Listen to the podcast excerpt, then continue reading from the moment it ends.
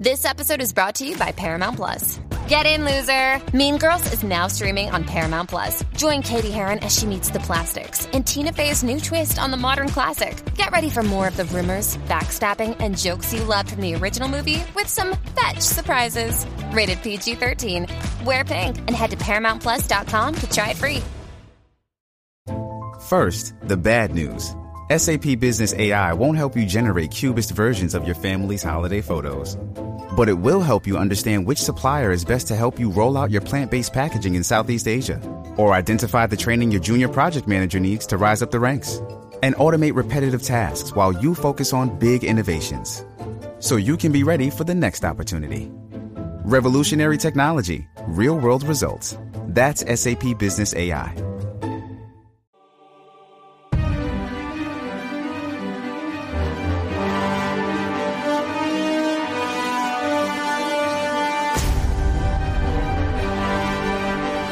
Hola a todos y bienvenidos a Universo Marvel, el podcast de Fuera de Series, donde hablamos de las series de Marvel. Bienvenidos de vuelta, algunos de, de vosotros, si habéis asistido a ese, a ese minuto solemne de silencio que, que hemos hecho aquí antes. Está saliendo todo mal hoy, pero nosotros seguimos al pie del cañón, porque sabemos que hay gente que no quiere que se diga lo que se va a decir hoy en este podcast que son opiniones muy duras por parte al menos de un tercio del, del, equipo de Universo Marvel, pero sí, sí, vamos a seguir con ello hasta el final. Este es el, el podcast que no quieren que escuches sobre Loki.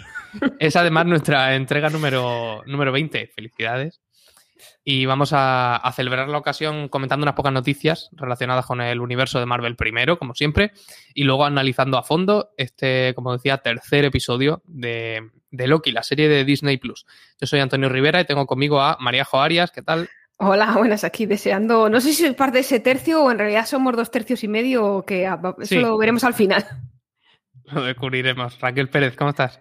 Bien, nada, ahora con miedo de que nos esté mirando alguien de la VT o de Disney o algo. Tengo miedo. Pero bien, contenta de veros otra vez a los dos a la vez. Igualmente. Empezamos una semana más con las novedades que nos ha dejado el universo audiovisual de Marvel. ¿Qué me cuentas, Marejo? Bueno, pues parece que la serie de What If, que ya hemos hablado más veces de ella, la de animación que veremos en un futuro próximo, va a juntar a Iron Man y a Eric Killmonger, que son Vengador donde los haya y enemigo de Black Panther eh, respectivamente. Y bueno, esta historia lo que va a barajar es una, pues, un, ¿qué hubiese pasado, no? ¿Qué pasaría si estos dos personajes se hubiesen conocido y hubiesen sido compañeros en el, en el Meet y tuviesen una aventura juntos. Entonces, lo que se sabe por el momento, se está barajando que Michael B. Jordan eh, le va a poner voz a, a, este War Machine alternativo, que no sería nuestro James Rhodes. Y lo que no tengo muy claro es si Robert Downey Jr. va a poner voz a este Tony Stark, lo cual a mí me parecería maravilloso, o no, porque de esto hay informaciones contradictorias en algún. Uy, María José ha quedado colgada, pero sí, fíjame, fíjate que yo el otro día leía también algo sobre What If y cuando listaban a los actores que, estarán entre el reparto de voces, no hablaban de, de Robert Downey Jr., cuando evidentemente en el tráiler hemos visto a, a, Iron Man, por lo menos a una de estas versiones alternativas de, de Iron Man. Así que, que no, no debería extrañar que luego no lo tengamos y tengamos a, a otro intérprete poniéndole la voz. ¿Ha vuelto, Maríajo? He vuelto. Es que me has, ah, me has dejado ahí todo loca con lo de Robert Downey Jr., que yo quería que sí, pero ya me dices tú que no, pues ya me has hundido en la miseria y estaba llorando las penas. Bueno, igual no, es una no, sorpresa. No, no lo, lo sé seguro, ¿eh? pero hay, hay sitios donde no lo mencionan. Sí, no está muy claro. Sí, vamos a tener que esperar un poco para la confirmación oficial. Raquel, ¿qué noticia nos traes tú? Bueno, pues yo, como siempre, he venido aquí para hablar no de mi libro, pero sí de Sebastián Stan, porque cada cual tiene sus obsesiones.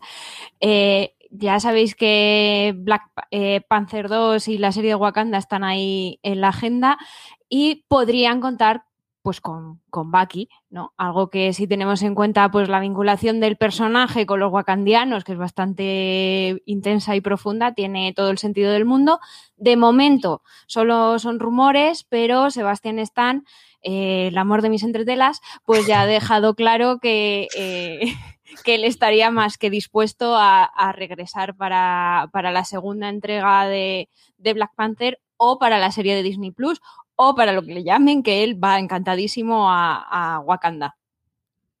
La tercera noticia de la semana. Tom Speciali, productor ejecutivo de la Watchmen de HBO, ha firmado un acuerdo con Amazon Studios que incluye, según asegura Deadline, la serie de Sony Pictures Television basada en, en Seda o Silk en inglés, el, personaje de Marvel. Esta ficción, que está protagonizada por una joven con unos poderes similares a los de Spider-Man, debería estrenarse en Prime Video, claro, no en, no en Disney Plus, porque sería parte del universo de Marvel, pero del, de los que tiene los derechos Sony Pictures, que es un, es un mundo ahí complicado de entender, pero estaría en el mismo universo, por, por, ejemplo, que Venom, que las películas de Venom, y no en el universo cinematográfico de Marvel convencional.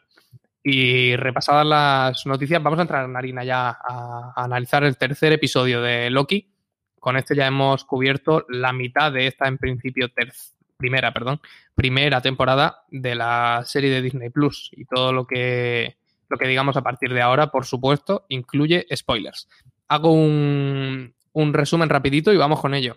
En este tercer episodio, Loki y la variante regresan a la, a la TVA. Sylvie que ya sabemos que se llama Sylvie, aunque seguimos sin tener claro si es nuestra Sylvie, va en busca del, del, ascensor de oro que por lo visto lleva hasta los Timekeepers y Loki, este es nuestro Loki, detrás de ella, pero en un forcejeo se transportan a, otro lugar y momento, la Mentis en 2077, una luna que está a punto de ser destruida por la colisión de un planeta.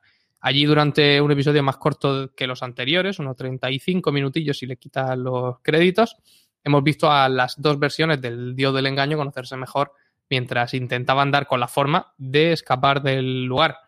Menudo frenazo para el Ecuador de la temporada, en lo que a, a desarrollo de trama se, se refiere, ¿no parece? Sí, a mí me ha parecido un capítulo muy de transición que yo no sé si en una temporada de, de seis capítulos merece la pena echar el freno y dejarnos un poco así. La verdad es que para mí la conclusión que he sacado yo después de este capítulo es que por favor vuelva a Mobius porque la dinámica que tienen los... El... Parece que, que, hoy tenemos a Mariajo un poco flamenca. Sí. Raquel, ¿qué te ha parecido a ti este, este capítulo? ¿Te ha convencido a pesar de estar ahí un poco más en el limbo? A ver, a mí de base en general me convence. O sea, quiero decir, me, lo he visto y me he entretenido. No me ha aburrido, no. La dinámica con Silvia a mí no me ha, no me ha disgustado, ha sido así un poco. Yo la he visto más como de hermanos así chinchándose y tal, igual un poco acelerada y tal, pero el problema que tengo yo es que no entiendo qué nos quieren contar con la serie ya. O sea, vamos por mitad de, temporada y yo no sé si es que yo soy muy lentita o que ellos están haciendo un lío ellos mismos y yo ya no sé de qué me quieren hablar. Entonces estoy como rara. No sé qué os parecerá a vosotros.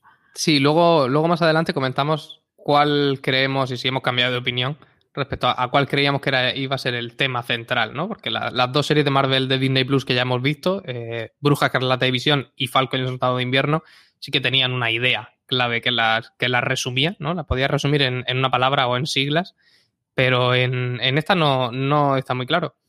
Quizá hemos obtenido algo a cambio de este episodio tan de, de pausa en lo que parecía que era la trama principal, y, y, es un poco de desarrollo de personajes. Hemos, hemos, obtenido más musicote. Alguien ha apuntado aquí que quería hablar de la, de la música una vez más. vale. Cuéntanos, cuéntanos, Marejo, ¿qué ha sonado? Voy a intentarlo, semana? a ver si a ver si Loki, que le tengo aquí detrás, yo creo que está haciendo de, de las suyas porque no me quiere dejar hablar mal de, de, la serie. A mí lo de que empiecen así con una canción potentilla, a mí me mola, ¿no? Porque es como que a Loki le pega mucho el movimiento. Lo que pasa es que es verdad que la, el capítulo empieza ahí con, con, musicote, ¿no? Como decíamos, que se te van los pies y, y, el, y los labios, eh, pero luego pega un poco de, bajona porque creo que ha sido un capítulo, para mi entender, un poco ñoño. O sea, mmm, yo no sé si, no sé tampoco, yo estoy un poco como Raquel, no sé muy bien qué me quiere contar. Es como el meme este de, pues si os gustáis, besaros, ¿no? Era, era, un, era todo como un poco, no sé muy bien a, a, dónde van ni qué, ni qué quieren. Entonces me ha dejado un poco fría eso, que vuelva a Mobius, por favor. Eh, a mí es que me ha parecido incluso que se han conocido un poco de más Loki y, y Sylvie. Me, me, daba la sensación de que todo iba muy rápido, que a pesar de ser en principio enemigos, claro, Loki ha visto cosas que nosotros no creeríamos como Dios del engaño que es, pero en, en el resto de, no sé, nuestra mi cabeza de espectador está acostumbrada a que el encontrarse con un tú de otra dimensión o de una realidad paralela siempre es un, choque mucho más importante que decir, ah, tú eres una chica, vale, y sentarse en ese vagón bar en el que se sientan hablar de Y, se, ponen a hablar de, lo, humano y lo, divino. Y supongo que... Dime, dime. no, no, perdona, perdona, termina. Nada, que supongo que habrá quien justifique la celeridad con la que hacen buenas amigas por ser en el fondo la misma persona. Y, tiene cierto sentido, claro. nadie va a ser más amigo de Loki que Loki. Pero a mí, se me ha hecho. O peor enemigo de Loki que Loki. Todo. Claro, o, las dos cosas a, la vez. Es que nos vendían que eh, este Loki, el Loki de esta serie, no era nuestro Loki. Y tengo la sensación de que efectivamente es lo que decíamos, ¿no? No se había redimido todavía, ¿no? Estaba todavía, era como un poco que no te podías fiar de él y tal. Y de repente es como que en este capítulo han querido meter el acelerador para que veamos a este Loki como más blandito y más humanizado, por decir así, como el final, como el Loki de las últimas películas. Entonces ha sido como muy deprisa, ¿no? Es vale, ahora ya sí que es el Loki otra vez de las películas, del que a lo mejor te puedes fiar o que tiene un, buen fondo y tal. Entonces, no sé, es lo que tú dices, ¿no? Que estaba como muy acelerado todo. Hmm. Yo tengo un poco sensación eh, de bueno, voy a sacar mi, influencer interior. Hay, una tendencia en, no sé si en TikTok o en Instagram ya, porque yo soy de Instagram, porque soy mayor, entonces no estoy en TikTok, pero de que salen dos personas como muy distintas y luego se dan las manos y, van dando vueltas así con una música ideal en 30 segundos, en plan, pero nos llevamos súper bien porque nos queremos un montón, ¿no? Aunque no tenga sentido. Bueno, pues eso ha sido el episodio para mí, ¿no? O sea, Loki, Lady Loki y ¡ah, cuánto nos queremos! Y ya está, ¿no? Y entre medias, pues si no, no lo entiendes, pues es que no eres un dios del engaño, entonces por eso no lo ves claro. No sé, estoy confusa. Sí, lo, lo, que, lo que iba a decir que, vaya, pueden decir misa con que no es nuestro Loki, pero está claro que es nuestro Loki, porque el, el Loki que estamos viendo en este episodio no es el que, en, función de cómo pasa el tiempo en la TVA, que eso ya son detalles técnicos, hace más o menos un mes estaba sacándole los ojos a alguien en Los Vengadores 1 de 2012. Porque es, el Loki de, ese momento. Sí, Pero sin embargo, en, el, en la serie es un, es un Loki, sí, mucho más blando.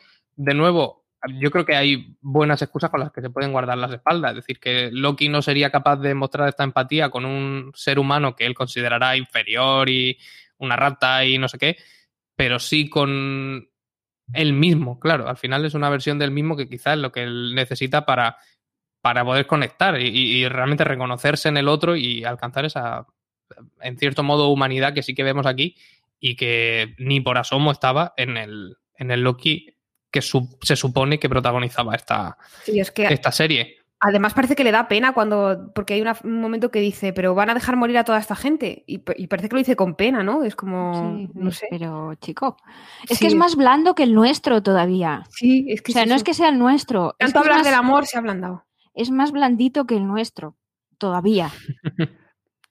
Hemos visto también algunas diferencias físicas entre, entre Loki y Lady Loki, si queréis que las llamemos así por, por economía verbal, por ejemplo, en la, en la forma en que pelean, ¿no? Sí, lo, este, nuestro Loki, ¿no? Por, por, distinguirlos, es como un poco torpón y a mí lo que me ha llamado la atención es que se pega una carrera esquivando meteoritos y luego tarda dos, tres escenas en recuperar el aire. Y es como dices, pero bueno, a ver, chaval, o sea, en fin, no sé, es como que eh, ya no solo es que, pelee, sí, o sea, no es que pelee mm, de una forma a lo mejor menos técnica, que es verdad que al final del capítulo hay otra pelea en la que sí que se le ve como, como más suelto, ¿no? A la hora de soltar mamporros, por decirlo así. Pero la forma física de, de este Loki, en fin, necesita unas horitas de gimnasio. No digo yo que vaya a ser Thor, no hace falta tampoco pasarse, pero jolín, que es que le falta el aire.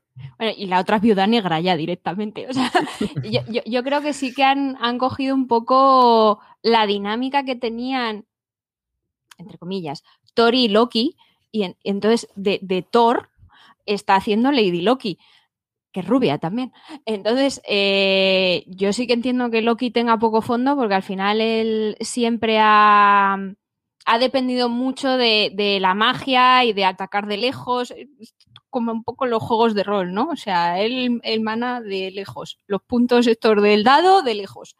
Entonces, eh, entiendo que, se habrá entrenado menos que Thor para correr, pero la otra pega unas volteretas y unas patadas voladoras que, vamos, la ve Natasha Romanoff y, la ficha.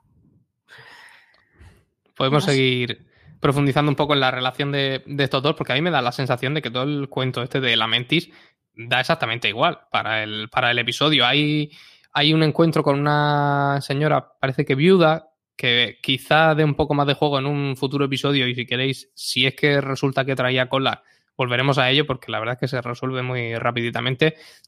Y, al final lo del apocalipsis de la Mentis es un escenario para trabar un poco más de, relación entre, entre Loki y Lady Loki, que por cierto, ¿no os ha parecido que saltaban chispas en cierto momento ya en un sentido romántico? Sí, sí, o sea, había un momento que parecía Speed aquello, o sea, Trabulo, Kikiano Reeves, no sé. Es que, es, que, yo a veces también estoy muy confusa como, como Raquel, pero sí, o sea, hay como un rollito muy raro, ¿no? No, sé, es como, pues los, los que se pelean se desean, ¿no? Es, un poco así, no sé, no, me ha convencido mucho. Yo ya digo que sí que los vi muy hermanitos discutiendo, más que romántico. Pero igual es que yo soy alma pura, ¿no? Como vosotros. Tenemos la mente sucia que diría en los, Serrano. A propósito de eso, Loki ha verbalizado su bisexualidad y por lo tanto se convierte en canon dentro del universo cinematográfico de, Marvel, que, no. Yo creo que es una idea que siempre estaba ahí por aquello de lo de Dios, pero, pero no, no, no estaba claro todavía. Y vuelve a, a ocurrir un, gesto de este tipo, por llamarlo de alguna manera, como cuando sonó Holding Out for a Hero en el mes del orgullo. Parece que, Marvel se. O ha, sido casualidad, o Marvel se ha, se ha concienciado bastante. ¿Qué os ha parecido a vosotros este. Bueno, ¿os sorprendió? Verlo en la serie? Mm, a mí no me sorprendió tanto porque con como ya lo habíamos hablado, ¿no? Que estaba como en el expediente, ¿no? Que, figuraba y tal. Eh, tenía la esperanza, por decirlo así, eh, al ver por dónde iba el capítulo, ¿no? Cuando están con la conversación y tal, de que lo verbalizase. Y yo creo que es un paso adelante y me parece, no sé si es casualidad o no que sea en el mes del orgullo, pero bien. O sea, me parece que como agenda está muy bien que por fin, ¿no? Se, se abra la puerta. Hey, it's Kaylee Cuoco for Priceline. Ready to go to your happy place for a happy price? Well, why didn't you say so? Just download the Priceline app right now and save up to 60% on hotels. So, whether it's Cousin Kevin's Kazoo concert in Kansas City, go Kevin, or Becky's Bachelorette Bash in Bermuda, you never have to miss a trip ever again. So, download the Priceline app today. Your savings are waiting. Go to your happy place for a happy price. Go to your happy price, Priceline. Little Wing is now streaming on Paramount Plus. I'm in a period of emotional upheaval. Is that all the oh, I don't care crap? A little adventure. Where are you going? I'm gonna steal a bird from the Russian pigeon mafia. Let's do it. Goes a long way. Starring Brooklyn Prince with Kelly Riley and Brian Cox. Life can hurt, but life is sweet. Little Wing, rated PG 13, may be inappropriate for children under 13. Now streaming exclusively on Paramount Plus. ¿Tenías este aspecto ya en mente, Raquel? Yo, mm, a ver, eh, yo creo que lo han hecho todo como muy medido, porque la directora sí que ha dicho que ya tenía desde el principio en mente que quedase muy claro, porque además era un personaje que pues en los cómics ya era canon y que, que ella quería que quedase explícito. Eh, además, si, si, lo miras, es que todo el episodio, o sea, los colores eh, de, todo el episodio son, son los de la bandera bisexual, el moradito, el azul. Este, eh, la cantante con la que abren, ahora no me acuerdo del nombre, pero yo tengo un amigo que es muy fan y es bisexual también. entonces, como que, que van acumulando detallitos que a mí sí me hacen pensar que, que tenía muy, muy claro cuándo se iba a emitir y lo importante que iba a ser, porque además, es que mm, el colectivo bisexual anda como también muy, muy necesitado de representación. O sea, entonces, que sea en Disney, que sea un protagonista, que sea Loki, que tal, yo sí creo que lo tenían muy mirado cuándo, cómo y en qué forma lo, lo iban a hacer. Y sobre todo en el universo cinematográfico, porque en los cómics sí es algo que estaba ya, ya muy mm. presente. Yo recuerdo bastante dentro de los X-Men que ya de por sí, en su momento, eran una metáfora de las de la opresión de las minorías sociales. y que también, no sé si se llama eh, Estrella del Norte o algo así, me parece que se llama el superhéroe que se ha, ha- ha protagonizado Sí, la boda gay y, y vamos, ha, ha ocurrido ya varias veces seguro en los, en los cómics y sin embargo yo creo que esta es la, la, la primera revelación de una sexualidad no normativa de un personaje principal en el, en el universo cinematográfico. ¿eh? Sí, es que además siempre lo anuncian. El primer personaje de Disney que el primer y nunca es. Siempre es un secundario o tiene una frase o, o es LeFou y se hacen bromas al respecto o tal. Entonces, eh, yo entiendo que, jolín, que lo traten con un protagonista, con además uno de los favoritos del público y en serio, o sea, porque en ningún momento se hace broma al respecto, ni se toma chanza, ni nada por el estilo. Hombre, pues es importante. Además, se- además se hace dentro de una conversación de una manera como muy natural, que tampoco está. O sea, el Mm. capítulo, el capítulo en sí igual sí que está forzado por lo que decíamos, pero lo que es la conversación esa en concreto va muy en la línea del capítulo y lo hacen con naturalidad, es decir, princesas o príncipes, quiero decir, es que está muy bien la manera en la que lo meten, no está ni con calzador, ni forzado, ni lo que dice Raquel de chistes, ni nada, está con naturalidad, que es como debería hacerse. Otra revelación importante que hemos tenido en, en este episodio está ya internamente para la, la propia historia de la serie, es que los agentes de la TVA son también variantes y no seres creados expresamente por los timekeepers para trabajar en estas oficinas, como le había dicho Mobius a Loki. Eh, Loki da por hecho que Mobius no lo sabe y lo, lo expresa así en el capítulo. Cabe la posibilidad de que Mobius le haya contado una milonga o que realmente no lo sepan y sean variantes en cierto modo esclavizadas, eh, si lo quieres coger con pinzas por ahí, para, para servir a la, a la agencia. El gran misterio de la serie será que lo de la, la TVA es toda una, una patraña. Pues pudiera ser, ¿no? Porque eh, la conversación que tenían en la, en la cafetería Mobius y, y Loki iba muy en el rollo ese de que Loki le intentaba hacer ver a Mobius lo absurdo que era toda la historia de la, de la agencia y que tres señores verdes o seres verdes les hayan creado y tal, y el otro le contestaba con que tampoco tenía mucho sentido su historia, ¿no? Si la analizabas. Parecía como muy convencido, ¿no? De, de su papel dentro de, de la historia y cómo había llegado hasta allí. Entonces, igual es, es eso, ¿no? Igual el kit de la cuestión es precisamente que el villano, un poco también como veíamos en Falcon, el soldado de invierno, ¿no? Que al final la que parecía la villana no era tan villana y los villanos eran otros. Pues igual aquí va un poco también en la, en la misma línea. Raquel. Sí, yo, yo no sé si una patraña, pero que son turbios. Son turbios. Como toda agencia. Yo sí. Eh, yo me he hecho Team Lady Loki en este episodio, debo admitirlo. Eh, yo también creo que, que Mobius sí que se lo cree. O sea, no, te- no lo tengo tan claro con Rabona, pero yo creo que, que los, los agentes inferiores, los, los funcionarios de a pie, yo creo que, que, que sí que sí que se lo, se lo creen, ¿no? O están convencidos de que, que han sido creados con un propósito que es mantener. Porque al final era todo como muy sectario, el vídeo de la señorita Minutos y todas estas cosas. La Rabona yo no lo tengo tan claro. Y, y luego, pues yo no sé si al final harán un mago de Oz y, y los guardianes del tiempo no existirán, como hay teorías que dicen por ahí, o si serán realmente los villanos y, y la línea sagrada temporal igual no es tan buena idea, ¿no? Entonces, En este sentido, ¿seguís apostando porque el tema central de Loki es la, es la identidad? Porque yo me inclino más por el, por el libre albedrío, aunque de momento el tema es ninguno. Porque tanto el uno como el otro se ha dejado de lado completamente en este episodio 3. Yo estoy perdidísima, no sabría decir. Mira que ya sabéis que a mí me encanta lo de sacar el tema que se trata en cada episodio, que es como mi pildorita, pero es que estoy to- no, no sabría deciros cuál es el, el tema de la serie. O sea, necesito el siguiente para ver si en- enlaza con alguno de los anteriores y ver por dónde tienen pensado tirar, porque estoy perdidísima. ¿Tú, Raquel? yo ya lo he dicho muchas veces, estoy confusa.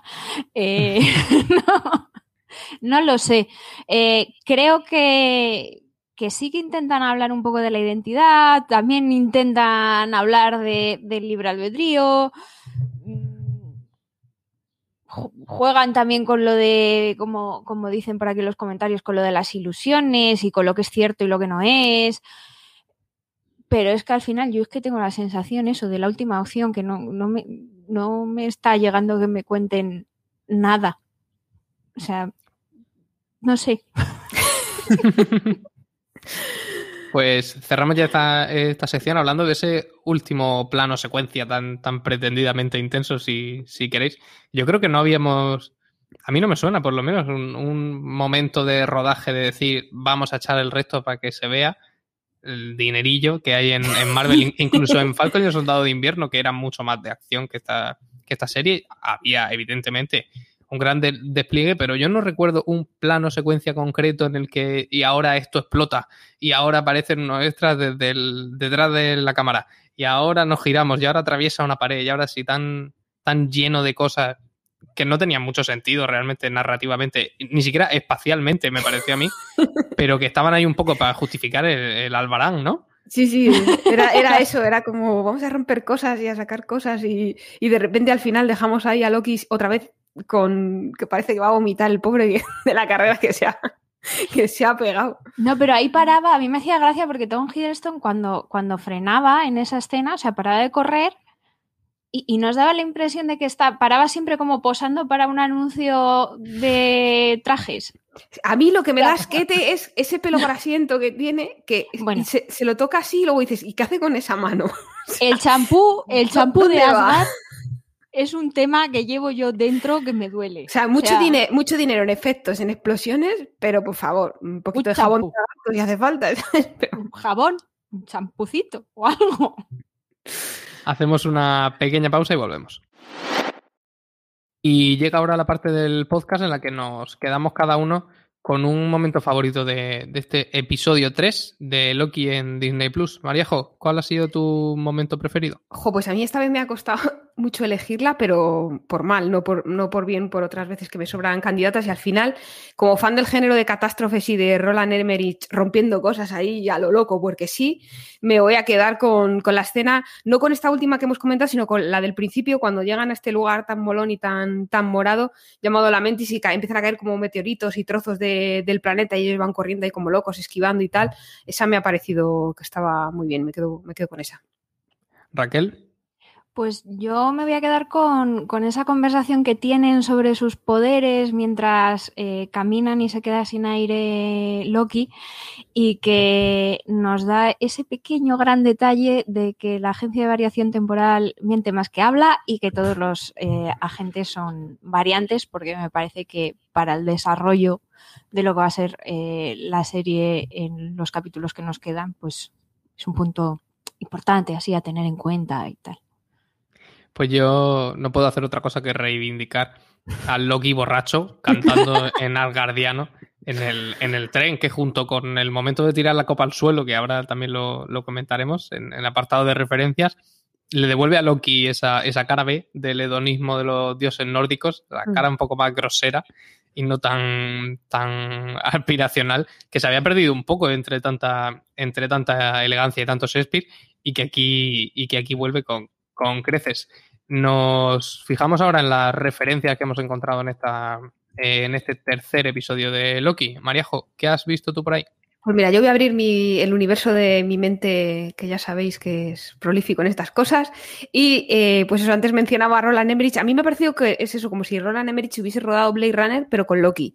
Y entonces le ha quedado esta cosa. Y luego a toro pasado, viendo el previously este que sale Loki, yo no sé si habéis visto una película que se llama Fallen. Había una escena en una comisaría en la que el espíritu iba pasando según eh, los personajes iban tocando, por el toque iban pasando. Y la escena del supermercado en la que Lady Loki iba pasando de uno a otro me recordó muchísimo a, a esa película. Y luego, siguiendo fuera, de- o sea, con la referencia fuera del, del universo cinematográfico eh, Marvel, eh, esta historia de que las variantes las han creado, que son en realidad gente regular people, no, o sea, gente normal, perdón, como la vemos en inglés, eh, no me salió ahora la, la gente normal. Me ha recordado mucho a la- cuando la segunda temporada de Estoy Vivo, la gran revelación era que el enlace Alejo Sauras en realidad era un ser humano el que la pasarela le había fichado como, como enlace y me ha parecido un giro loco mara- maravilloso.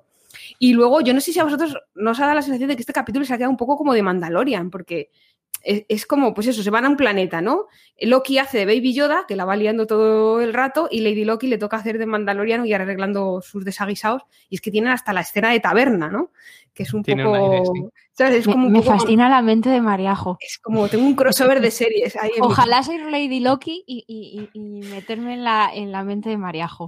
Y luego voy a volver al, al universo Marvel para que no me riñáis mucho más. Y la- la- lo, que, lo dale que bien. decía- lo que decíamos antes de Loki bebiendo, ¿no? A los asgardianos ahí pidiendo otra y tirando la copa y tal. Y ese canapé que se le cae, que lástima de canapé. Bueno, pues es un poco Thor en la primera película, la de 2011, que también bebía y, y hacía lo mismo con, con la copa. Y ahora os dejo ahí las, las referencias de verdad, os las dejo a vosotros. Las buenas, Raquel. Las buenas. Las referencias buenas. A ver, eh, bueno, voy a empezar yo también fuera de- del universo Marvel eh, para que no se sienta sola, María, porque yo soy muy solidaria con mi compi. Entonces, eh, no sé si recordáis estos dos soldados que, que le piden los tickets a Lady Loki y a nuestro Loki cuando van a entrar a este tren rollo Snowpiercer. Pues eh, en los créditos aparecen los nombres y son el cabo Hicks, que lo interpreta John Colin Barclay, voy a pronunciar bien, ya que me paro las clases de inglés, y el soldado Hudson, que es eh, Ben Vandermeer.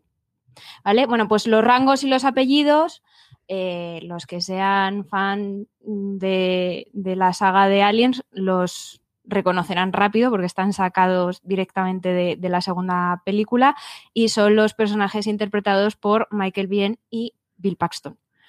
Que oye, está muy bien, así como guiñito, está bonito. Y luego esta la, te- la tenemos apuntada Antonio y yo. Entonces, yo te abro paso, Antonio, y tú ya Vale. te lanzas. Vale, la Mentis, el planeta este divino morado maravilloso, eh, que va a acabar fatal, eh, es, se encuentra, eh, es conocidillo en Marvel, está al borde del espacio Kree y como os podéis imaginar, si está relacionado con los Kree, está relacionado con todo lo de la Capitana Marvel, también está relacionado con Guardianes de la Galaxia y es donde nunca he sabido pronunciar el nombre de esta mujer. Faila Bell se convierte en, en Quasar, que junto con Moondragon es una de las parejas LGTBI plus más importantes de Marvel junto con Wiccan y Halkin, que aquí los conocemos como el hijo de la bruja escarlata y el churri. Y el otro. Y el otro. No, que le queremos mucho. A Hal- Halkin es muy majo. Eh, y ya para más detalles, pues Antonio. Bueno, pues entonces enlazo yo, yo con eso, que en este episodio tenemos la, la que ya es la segunda referencia al, superhéroe Quasar, porque en el episodio anterior, se nos olvidó comentarlo, ya había aparecido la localidad de Oshkosh, donde estaban haciendo esa especie de feria temática, que es de, de donde era la madre del primer Quasar en los cómics, porque ha habido varios personajes que han llevado eh, este alias superheroico, y en este, como decía Raquel, tenemos la Mentis, que es una ubicación relacionada con la con esa segunda persona que toma el manto en los en los tebeos. Quizás se acabe incorporando al universo cinematográfico en, en esta serie, porque uno de sus guionistas más emblemáticos, que es Mark Gruenwald, ha aparecido en los agradecimientos de los tres capítulos que, que llevamos de, de Loki. No se puede descartar. Otra, otra referencia que parece incluso a que se queda en casa dentro de la compañía de Walt Disney es el año que visitan, que es el 2077. El- sería el año en el que Star Wars, en concreto el episodio 4, la primera, la primera película, Una Nueva Esperanza, celebraría los 100 años de su, de su estreno en cines. Y la última referencia que yo he encontrado es toda esta idea de un planeta estrellándose contra otro que me recuerda mucho a las, a las Secret Wars de Jonathan Hickman, esta segunda versión de las, de las Secret Wars más antiguas y que fue uno de los eventos más importantes de la pasada década en los cómics de Marvel donde ocurrían las llamadas incursiones. Consistían en que aparecían versiones alternativas de la Tierra en rumbo de colisión contra la Tierra principal y los Illuminati, no os cuento más, no os cuento quién son, las hacían desaparecer, que es más o menos lo que hace la TVA con las variantes escindidas como nuestro Loki y lo que hace, lo que ocurre en Rick Morty cuando cambian de, de realidades paralelas. Y yo sigo relacionando esta serie con, con Rick y Morty y veremos a ver si no nos da un, un último toquecito de, de final de temporada y nos descubren que esto de, de lo de unir la- las variantes que, que se han desviado a la línea temporal principal va a ser menos ético de lo que de cómo nos lo pintan. Hacemos otra pequeña pausa y ya volvemos. Bueno, pues para abrir boca con las, con las teorías que siempre repasamos al final de nuestros podcasts, eh, traigo un comentario que nos ha puesto un, un oyente aquí en directo, que se llama Gotham73 en YouTube. Nos decía que él cree que este capítulo ha sido toda una ilusión de Loki para engañarla a Sylvie, entendemos, y que, y que le cuente todo. Y yo no lo veo desencaminado porque además hay un momento en el que Loki insiste mucho en que Sylvie le cuente exactamente cómo funciona el proceso de generar las, ilusión, las ilusiones en la cabeza de la gente y hacer lo del, lo del encantamiento y demás. Eh, Lady Loki, de hecho, le explica que lo, que lo que tiene que hacer para las mentes más fuertes es generar dentro de su cabeza un espacio que ellos ya conocen y ahí tener como una especie de batalla. Y es la propia Sylvie la que dice en el capítulo que ella ya ha estado en la Mentis. Es decir, que no, no podríamos descartarlo como escenario de una, una de esas hipotéticas ilusiones. ¿Vosotros qué creéis? Bueno, a mí esta teoría me gusta. Me gusta que tenemos gente que nos escucha que es mucho más listo que más listos que nosotros. Lo cual siempre está bien porque dan ideas buenas. Eh, yo sigo apuntando a que sí que pueden estar perdidos de la mano de Dios, porque yo es que soy crédula. Sí. Hasta que no me doy de narices con que me están engañando vilmente, pues yo confío en los narradores. Lo de los narradores no fiables a mí siempre me explotan en la cara. Entonces, eh, yo sigo con mi teoría de que la agencia de variación temporal es el verdadero villano en todo esto y que, que estos dos pues acabarán saliendo de ahí un poco por arte de magia, que para eso son magos. Lo hizo un mago y que se pondrán en modo anarquistas temporales y, y la gran batalla será con, con los guardianes del tiempo o con quien sea que tenga el poder en, en la VT. Viejo, ¿tú lo compras? Yo ya a estas alturas compro casi, casi todo. Pero, o sea, igual lo compro y mañana te lo vendo. Quiero decir que no, eh, no sé muy bien qué pasa por la cabeza de los señores guionistas. Eh, prefiero esperarme al cuarto episodio a ver si me dan un poco más de pistas. Pero, por cierto, saludos Suso, eh, me dice que no estoy sola. Gracias. ya no me siento tan loca. Él también, también se acordó de Fallen y de, Y de Mandalorian. y de Mandalorian. Eh, otra duda que a mí me asalta es por qué sabemos tan poco sobre Sylvie. Y si, y si se lo están guardando para resolver su origen al final de una manera también un poco impactante, o se quedará simplemente en que es una versión femenina de Loki y punto.